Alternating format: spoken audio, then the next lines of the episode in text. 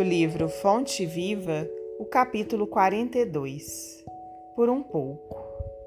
Escolhendo antes ser maltratado com o povo de Deus, do que por um pouco de tempo ter o gozo do pecado. Paulo, Hebreus 11, 25. Nesta passagem, refere-se Paulo à atitude de Moisés, abstendo-se de gozar por um pouco de tempo das suntuosidades da casa do Faraó, a fim de consagrar-se à libertação dos companheiros cativos, criando imagem sublime para definir a posição do Espírito encarnado na terra. Por um pouco, o administrador dirige os interesses do povo. Por um pouco, o servidor obedece na subalternidade. Por um pouco, o usuário retém o dinheiro. Por um pouco, o infeliz padece privações. Ah, se o homem reparasse a brevidade dos dias de que dispõe na terra, se visse a exiguidade dos recursos com que pode contar no vaso de carne em que se movimenta. Certamente, Semelhante percepção diante da eternidade dar-lhe-ia novo conceito da bendita oportunidade, preciosa e rápida, que lhe foi concedida no mundo.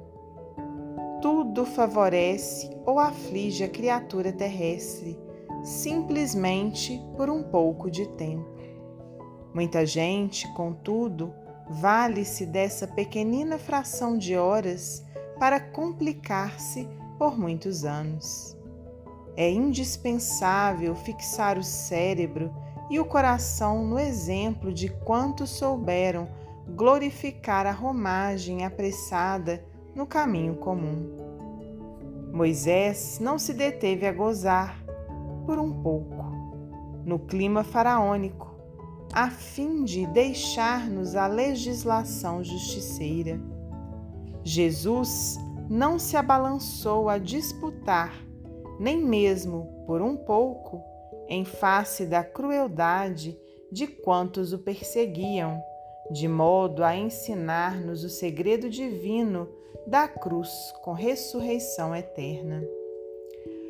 Paulo não se animou a descansar por um pouco depois de encontrar o Mestre às portas de Damasco de maneira a legar-nos seu exemplo de trabalho e fé viva.